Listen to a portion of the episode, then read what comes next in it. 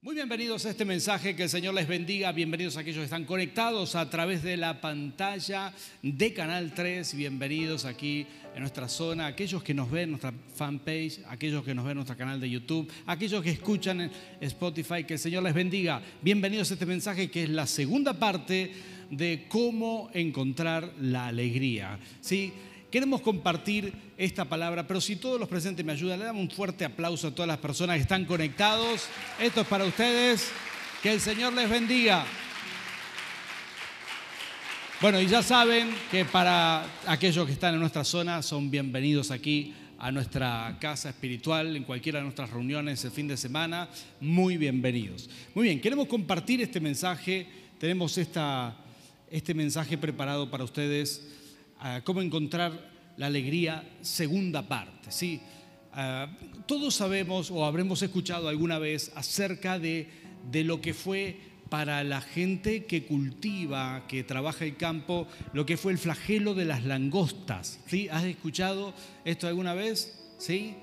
Em, yo recuerdo mi papá me decía que veían las langostas y era una nube que se posicionaba sobre el campo y te comía todo. ¿sí? Esto ya desde tiempos bíblicos, nosotros hemos vivido esto hasta hace poco, hasta que, entiendo yo, surgieron las fumigaciones, los aviones, etcétera, y se extinguieron las langostas. Pero nosotros tenemos nuestra propia langosta autóctona en la Patagonia, ah, la tucura sapo. ¿Habías escuchado hablar de la tucura sapo? Una flor de langosta muy grande, ¿sí?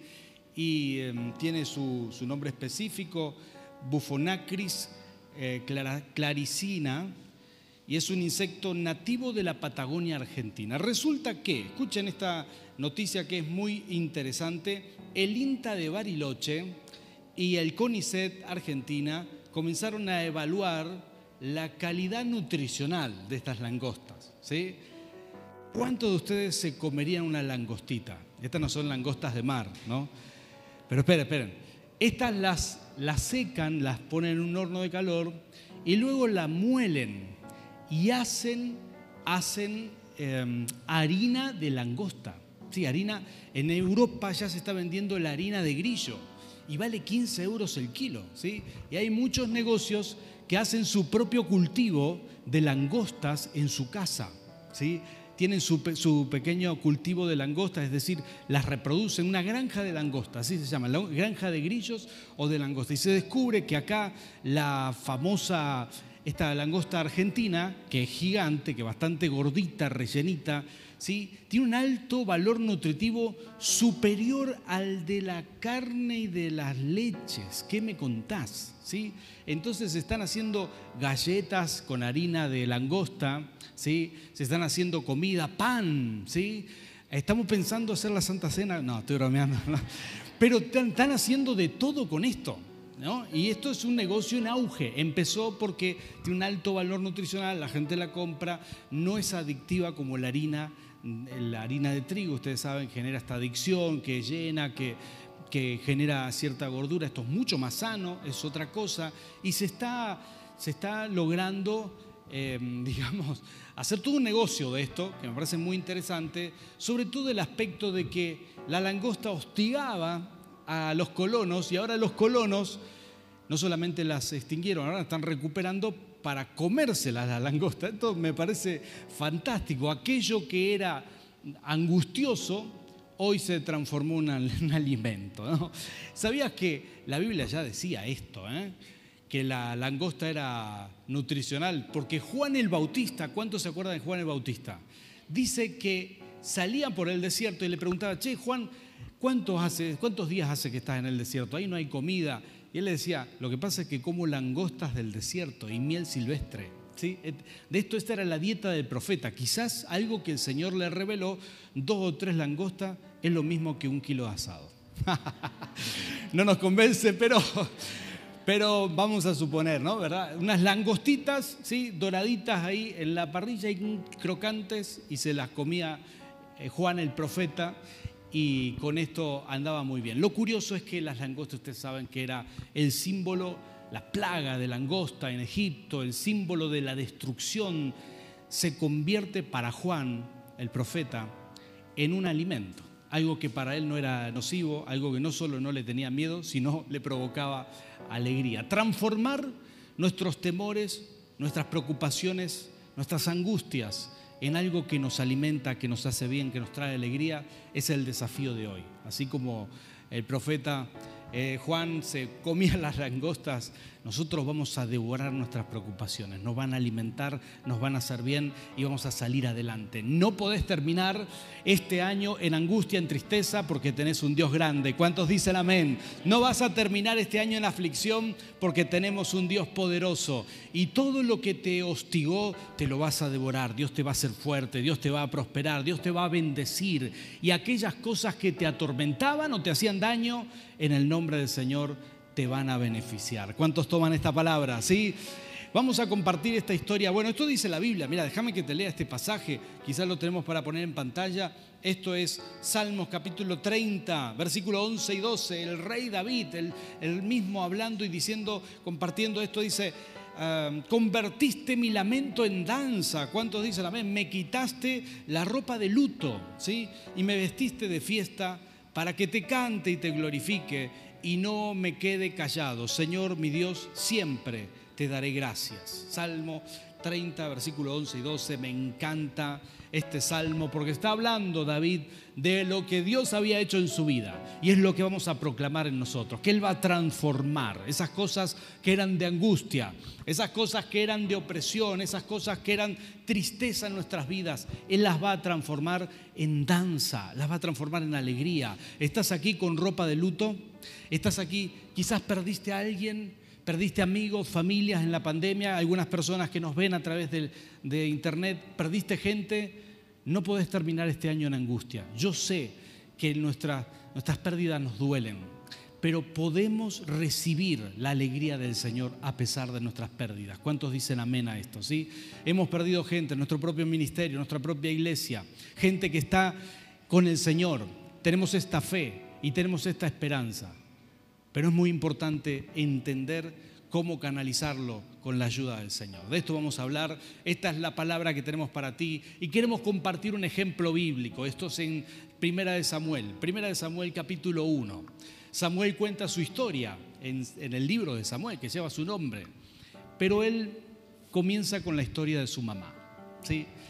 Ana, su madre, era una mujer que estaba muy afligida por una situación muy particular. Esto eran tiempos del Antiguo Testamento y lo curioso con Ana es que ella era la segunda esposa, como se usaba en el Antiguo Testamento, la segunda esposa de un tal Elcana, ¿sí? que mm, su, nombre, digamos, era un hombre que de alguna manera quizás no era el más sensible de todos los hombres, ¿no? Cana tenía una esposa, luego tomó a Ana como esposa. Y cuando, bueno, su primera esposa, Penina, tuvo muchos hijos, su segunda esposa no podía tener hijos. Y en aquel tiempo esto era gravísimo. ¿sí? Porque una mujer se sentía realizada teniendo hijos, ¿no? teniendo muchos hijos. En aquel tiempo esto era muy importante, incluso entre mujeres se discriminaban. Y esta Penina, la esposa, la primera esposa, discriminaba a Ana y le decía, vos no podés tener hijos. Era un bullying de aquellos tiempos, ¿no? Y le decía, no, vos, no podés, vos no servís, yo soy la que, la que eh, le da más cosas a, nuestro marido, ¿no? Entonces esto era terrible para Ana, que una joven mujer, y el cana hiperinsensible, ¿no? Representa la insensibilidad que podemos llegar a tener algunos hombres, medios bestia, ¿verdad? Que le decía, eh, no puedes tener hijos, no te preocupes, tranquilo. Yo me imagino medio argentino, me lo imagino, ¿verdad? Decía, no, tranquila, tranquila, me tenés a mí, ¿eh? acá estoy todo yo para vos. ¿Para qué querés? Yo soy más que diez hijos. Esto dice la Biblia, en serio. ¿eh? soy más que diez, tipo insensible a morir, ¿verdad?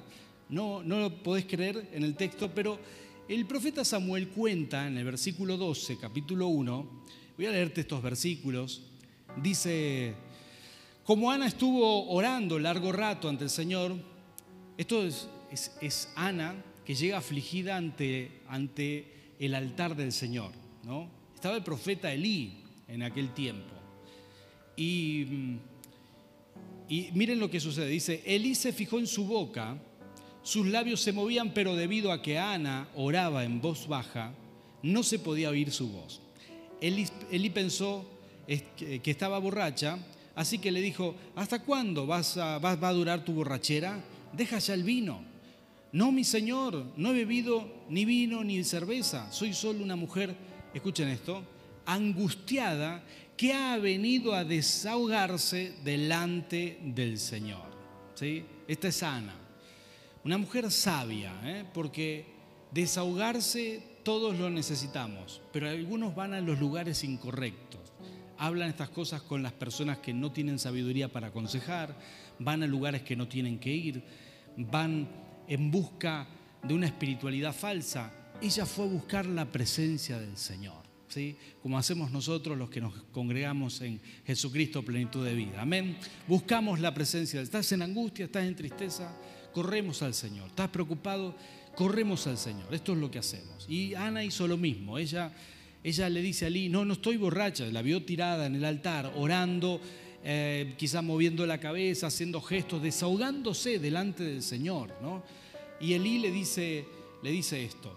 Y el versículo 16 dice, no me tome usted por una mala mujer. He pasado este tiempo orando debido a mi angustia y aflicción. ¿sí?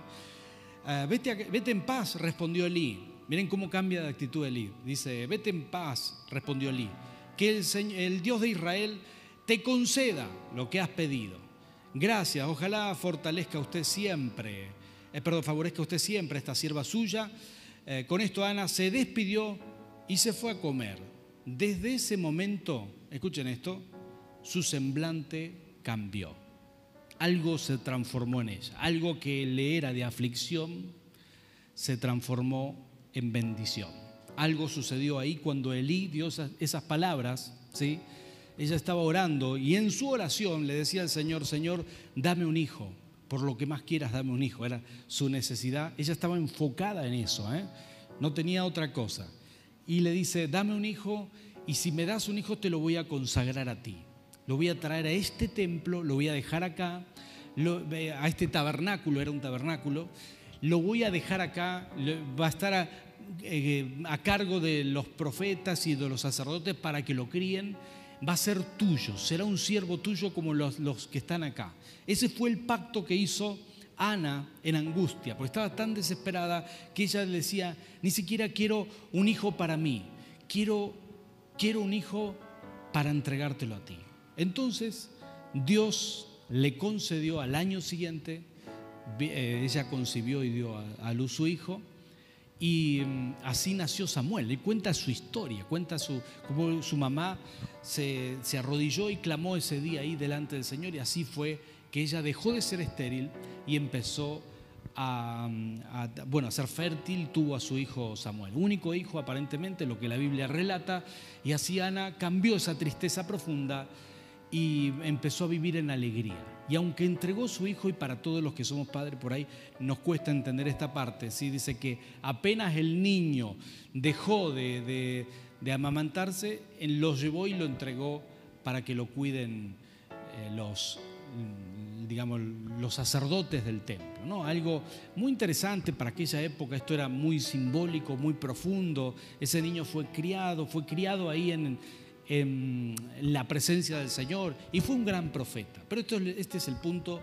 Ese día ella venía con angustia, se arrodilló en el altar y se levantó con otro semblante. Y todos nosotros podemos hacer esto porque ese es el poder que hay en la presencia de Dios. Ese es el poder de transformar algo que te era de opresión, algo que te era de angustia, así como las langostas. Eso, es, eso fue el alimento de ella. Ella se levantó, ella se paró, se fortaleció en esa promesa, en esa oración, ella se fortaleció. Algo sucedió en el altar, en la presencia de Dios, y ella se fue totalmente convencida de que algo bueno iba a venir. Y yo estoy seguro que esto te puede pasar a ti mientras estás recibiendo esta palabra aquí de forma presencial o de forma eh, online. El Señor puede transformar toda angustia, toda tristeza, todo pesar en bendición. esta es la maravillosa obra que hace el Señor. Yo quiero mostrarte algunas cosas que me parecen muy interesantes en esta palabra. ¿sí? Algunas cosas que son dignas de aprender y de imitar. ¿Has pasado por momentos difíciles? Yo realmente, este fue un año para nosotros como ministerio, con mucho dolor lo digo, el año que, que hemos hecho más servicios fúnebres. ¿sí? Eh, fue un año, la segunda ola nos pegó muy mal. Estamos cerrando un año, toda nuestra sociedad, quizás toda nuestra ciudad local acá sabe muy bien esto. No sé cómo será tu ciudad, quizás quieras escribirnos en el chat. No sé cómo, cómo lo habrás vivido desde el lugar que nos estás eh, viendo en este momento, pero aquí fue bastante duro. Y necesitamos el consuelo del Espíritu Santo. Necesitamos para muchas personas que terminan el año con angustia, con tristeza. Y ese consuelo solamente viene en un punto, de quiebre, de rodillas delante del Señor. En un punto Dios puede transformar. Hay mucha gente que, que viene mal, ¿no? Y quizás algunas de las personas que están recibiendo esta palabra eh, se sienten así, que hace tiempo que vienen mal, que vienen en angustia. Y cuando llega fin de año, pues estamos en el mes de diciembre, cuando llega, bueno, diciembre es un mes que pasa volando, y cuando llegan las fiestas, por alguna razón es el momento que hacemos un balance mental. ¿Te ha pasado esto?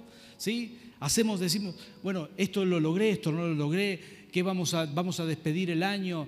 Ah, ¿Qué vamos a celebrar? ¿Qué cosas vamos a agradecer al Señor? ¿Cómo vamos a enfocarnos para el año que viene? Hay gente que no puede hacer metas porque tiene el dolor de lo que vivió este año. Y yo quiero traerte una palabra de bendición, una palabra de estas que necesitamos en este tiempo. El Señor es tu consuelo. El Señor puede transformar cualquier angustia profunda en el momento que nos arrodillamos en su presencia. En el momento que si es necesario nos postramos en su presencia.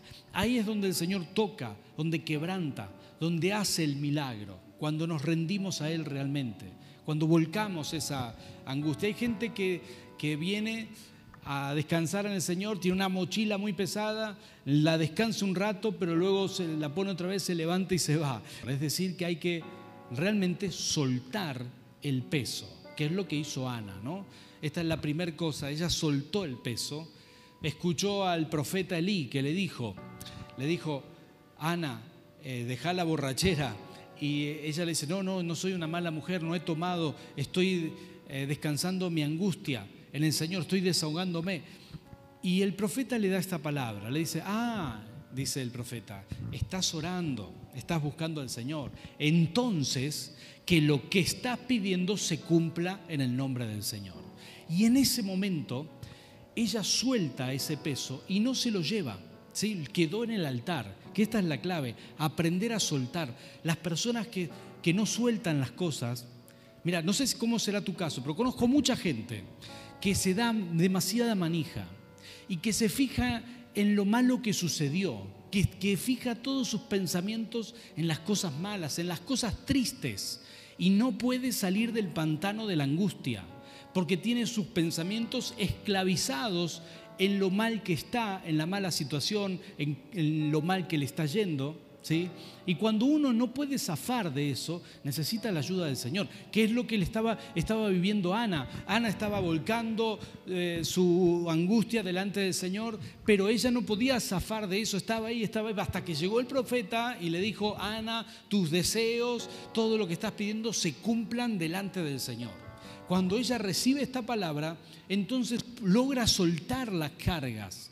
Y este es el ejercicio espiritual que tenemos que hacer todos, soltar las cargas delante del Señor, decir, Padre Santo, vuelco mi vida delante de ti, descanso en ti, me pongo a tus pies, voy a soltar cada preocupación, quizás no llegué a fin de año como quisiera, quizás no logré financieramente los objetivos que quería lograr, no logré ministerialmente, no, lo, no, no logré familiarmente, matrimonialmente. Quizás este fue un año duro para algunas personas. Hay personas que se separaron, se divorciaron, planes que no, no salieron, gente que tuvo pérdidas de todo tipo. Descansa en el Señor, descansa en el Señor. Estás en el lugar correcto. Estás recibiendo la palabra que te va a animar y que te va a sostener. Estás recibiendo la palabra correcta. El Señor tiene un propósito y en sus propósitos el Señor planificó verte con alegría. ¿Cuántos reciben esta palabra? ¿Sí? Esos son los planes del Señor.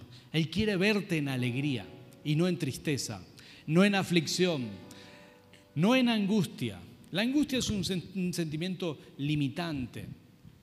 La angustia nos mantiene reclamando, la tristeza nos mantiene cabizbajos. ¿sí? La tristeza hace que no podamos proyectarnos ni lograr todos los objetivos. Son, son sentimientos limitantes que te frenan, que hace que uno no logre los objetivos. Ah, es decir, con tristeza uno trabaja mal, hace las cosas mal, no está al 100, ¿sí? Y a veces postergamos cosas que sabemos que son importantes porque sabemos que no estamos al 100. Entonces yo quiero soltar esta palabra de bendición. Que hoy aquí, en este altar, toda carga, todo peso, toda preocupación, toda angustia, quede en este altar.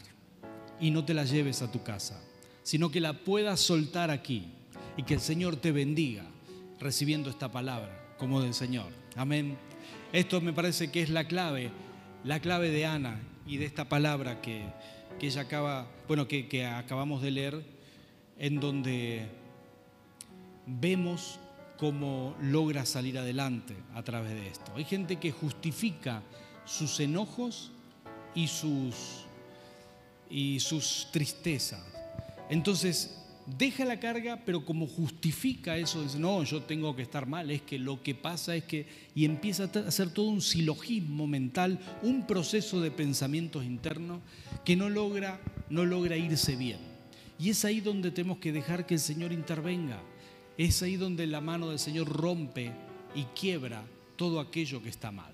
Por esa razón es importante quizás más que nunca descansar en el Señor. Ah, conocí un oficial de policía que trabajó toda su vida en Ataliba, un pueblo de la ciudad de Santa Fe. ¿sí? Eh, este oficial se llama, ya está retirado, se llama Luis Islay, con S se escribe, Slay. Luis era un oficial, suboficial, que mm, andaba patrullando un pueblo muy pequeño, esos pueblos donde se conocen todas las personas, y resultó que, que una, escuchó los gritos de la patrulla de una mujer. ¿no? Ese que salió, salió corriendo a ver, se bajó de la patrulla, entró a la casa y era una galería. En la galería había sucedido que se desboronó, se, se desboronó un aljibe. ¿Conocen los aljibes? Acá hay muchos, ¿verdad? El aljibe estaba tapado, hicieron la galería y la casa vieja arriba, pero estos, estos pozos son muy peligrosos, los tienen que tapar, pero esto lo habían tapado por arriba solamente.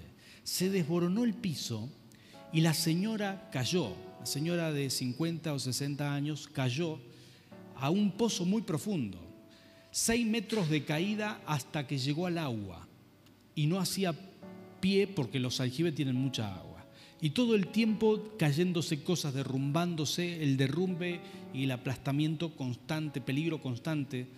Santa Fe tiene ríos subterráneos, tiene, tiene cosas que hace que eh, las condiciones, digamos, son, son difíciles para la construcción y para este tipo de cosas subterráneas.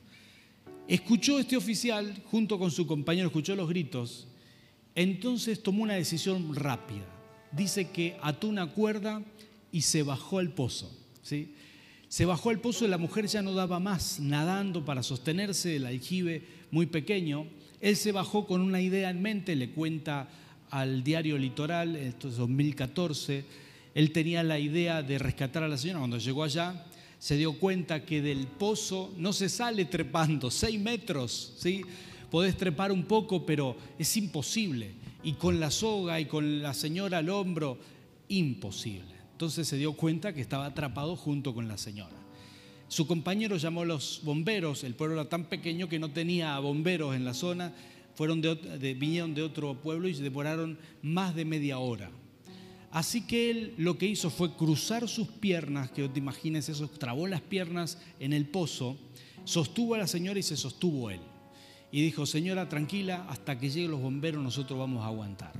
Y se quedaron ahí, luego los bomberos bajaron y los sacaron a todos. ¿no? Me encantó esta historia, conocí personalmente a este oficial. Este, me encanta que haya hombres de valor que se juegan por la gente, me parece maravilloso. Y me di cuenta que a veces la tristeza y la depresión es un pozo del cual no se sale solo. No te podés, muchas veces es tan profundo que no podés salir escarbando, trepando, aunque lo intentás, y mucha gente lo intenta, y yo quiero soltar una palabra de bendición hoy para vos que estás luchando con eso, ¿no? Que estás luchando con tristeza, porque el Señor quiere que llegues a fin de año habiendo cambiado esto y transformado la angustia en danza. Y lo que Dios hace es bajar al pozo, a rescatarte. Lo que hace el Espíritu Santo en nuestra vida es esto. Esto dice Gálatas 5, 22 y 23. El Señor se sumerge contigo y genera lo que la Biblia llama el fruto del Espíritu. Algo cambia en ti. No importa qué tan adentro esté, qué tan profundo, qué tan triste, qué tan angustiado, qué tan mal estés. La Biblia promete esto y yo lo creo. Eh, la Biblia dice que el, Espíritu Santo dará un fruto en ti que te va a sacar del pozo. Dice que el fruto del Espíritu es amor, alegría. Alguien diga conmigo alegría, ¿sí? Esto es lo que hace el Espíritu. Trae paz, paciencia, amabilidad, bondad, fidelidad, humildad y dominio propio. No hay ley que condene estas cosas. Lo que el Señor hace es transformar la carne. Gálatas habla antes de esto a los frutos de la carne, ¿no? Y a veces los frutos de la carne es esto, es caer en un pozo, un pozo de angustia, de tristeza, de aflicción.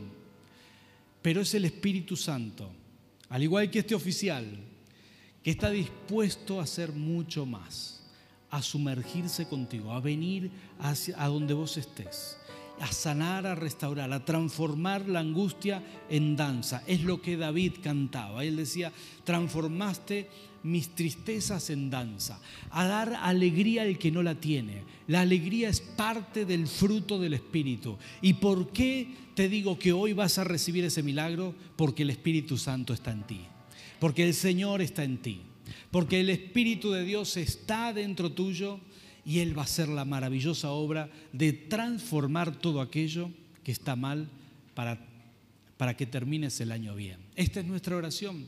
Antes de comenzar la reunión, orábamos junto con mi esposa en la oficina y decíamos, Padre, Señor, declaramos que nuestro ministerio y todas aquellas personas que reciben esta palabra terminarán el año en gozo, en alegría, con milagros. Antes que termine el año, todavía el Señor hará muchos milagros en tu vida. ¿Cuántos dicen amén? Antes que termine el año, el Señor hará maravillas en tu vida. Pero lo principal es esto porque todo lo que puede hacer el Señor quizás no lo puedas disfrutar si estás en tristeza.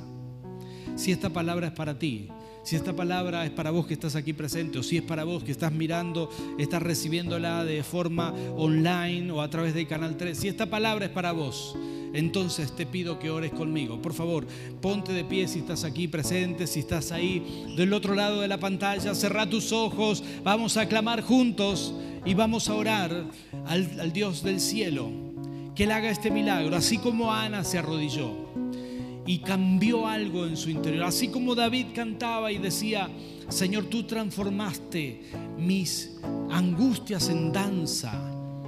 De la misma manera, el Señor transformará ahora cualquier angustia profunda todo eso quedará atrás. No revuelvas más en tu mente, no estés agitando tu mente y pensando y enfocándote en las tristezas, en lo que te pasó, en la angustia. El Señor te da una oportunidad para que te enfoques en los milagros que van a venir, en las bendiciones que Él tiene para ti, en el año que se abre para ti, para aquellas personas que han perdido gente amada. Para esas personas el proceso es igual. Dios hará el milagro. Pero claro que sí amaremos siempre a esas personas que se fueron de este mundo. Siempre estarán en nuestro corazón, amigos, hermanos, familia. Pero también entendemos que hay esperanza y hay fe y que tenemos que seguir viviendo con la ayuda del Señor. Aquí tenemos gente que ha perdido ha perdido mucho, que ha perdido familia, que ha perdido gente preciosa. Pero yo quiero darte esta palabra de bendición. Porque el Señor no dice en la Biblia, quiero que todos estén alegres, excepto los que perdieron a alguien. No, no, no. El Señor dice, todos, todos, todos. Es decir, que la alegría del Señor, a pesar de todo, también es para ti. Así que recibíla en este día, recibíla de parte del cielo. Padre Santo, Señor, bendito Rey, consuelo para el que lo necesita, impártelo ahora, Señor, en el nombre de Jesús. Imparte tu consuelo, tu bendición, bendito Rey. Santo Espíritu, Señor, llena nuestras vidas, llena nuestra alma. Sabemos que es tu presencia. Hoy venimos al altar, Señor, porque es tu presencia la que sana, restaura, la que da el fruto de tu Espíritu, Señor. Sabemos que es tu presencia. Por eso, Rey de Reyes, mientras te adoramos, mientras estamos orando en este momento, tanto los que estamos presentes aquí como los que están conectados en línea, Señor, te clamo en el nombre de Jesús, que tu poder y tus milagros de sanidad, tus milagros de alegría en la tristeza profunda, se activen ahora en el nombre de Jesús. Y esto es para ti. Levanta tus manos. Si lo necesitas, levanta tus manos. Espíritu de Dios, tú nos arrancas de la depresión. No importa qué tan caído, qué tan, qué tan profundo, qué tan ahogado estamos ahí gritando, Señor, tú vienes a nuestras vidas. Ahora, Señor, en el nombre de Jesús, así como lo hiciste en Ana, así como lo hiciste en David, Señor, lo estás haciendo en mi vida hoy, Señor. En el nombre de Jesús, Espíritu de Dios llénanos de ti. Llénanos de ti, Señor. Se activa el fruto de tu espíritu. Se activa la alegría sobrenatural la que no depende de las circunstancias. Tú vienes a rescatarnos, tú estás ahí con nosotros, tú nos sacas del pozo más profundo. Señor, en el nombre de Jesús, declaro, Señor, que tu unción en este lugar, Señor, tu unción a través de la pantalla, en este momento está trayendo sanidad de la depresión, sanidad en el nombre de Jesús, así sea una sanidad, si es necesario, sanidad biológica. Señor, que tú estás, estás haciendo que nuestro cerebro segregue los neurotransmisores transmisores necesarios, Padre, en el nombre de Jesús. Señor, sana, bendice, Señor. Señor, así sea una, una sanidad emocional, Señor. Estás haciendo que nuestras emociones se sanen. Una sanidad espiritual, Señor, en el nombre de Jesús. Sana, arranca la tristeza, arranca la tristeza profunda, Señor. Señor, porque creemos en ti. Confiamos en ti y sabemos, Rey de Reyes, que antes que termine el año todavía veremos milagros, veremos maravillas. Todavía, Señor, tendrá trabajo el que no lo tiene, Señor. Señor, encontrará trabajo el que lo necesita. Todavía, Señor, recibirá sanidad el que la necesita. Todavía recibirá restauración familiar aquel que lo necesite. Padre, antes que termine el año, proclamamos cielos abiertos en el nombre de Jesús. Gracias, Rey recibimos esta palabra con gozo, con alegría. La atesoramos en nuestro corazón y declaramos que nuestras cargas quedan en este altar. Nos vamos bendecidos, llenos de esa alegría sobrenatural, en el nombre del Padre, del Hijo y del Espíritu Santo. Amén. Ya.